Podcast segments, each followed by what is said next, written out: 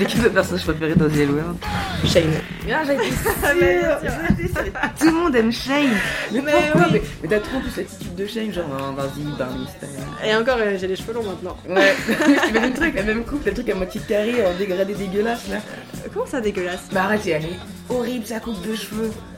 Ça dépend des saisons. Non Enfin, après, moi, de mon côté, mes parents, ils m'ont jamais euh, éduqué dans, entre guillemets, dans le genre euh, dans lequel je suis née. Je veux dire, ils m'ont pas euh, offert des jouets de filles, euh, etc. Et ils m'ont... Enfin, c'était pas du tout une question quand j'étais, quand j'étais petit. Est-ce que maintenant c'est une question ou pas du tout? Non, Alors moi, oui, je me représente euh, comme une femme et je me sens femme et je suis en accord avec mon genre.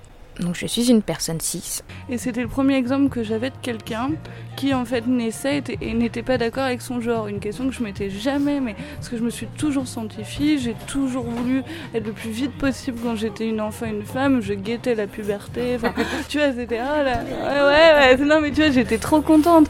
J'avais l'impression de me réaliser. Moi, j'ai toujours aimé ce côté-là. J'ai toujours voulu plein d'enfants. J'ai euh, hâte d'être enceinte, etc. Enfin, je vis ma féminité de façon très apaisée et très heureuse.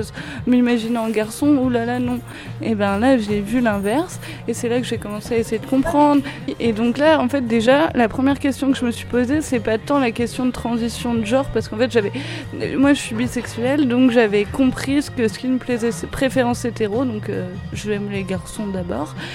Ce qui est très important, parce que ce qui m'a plu chez Léna, c'est pas du tout son côté féminin, c'est le côté. Léna est la seule fille que j'ai connue entre guillemets, et c'est en fait c'est une masculinité qui émanait d'elle dès les premières rencontres qui m'a plu et qui m'a fait me dire waouh elle est elle est elle est elle est différente elle est enfin c'est elle que je veux quoi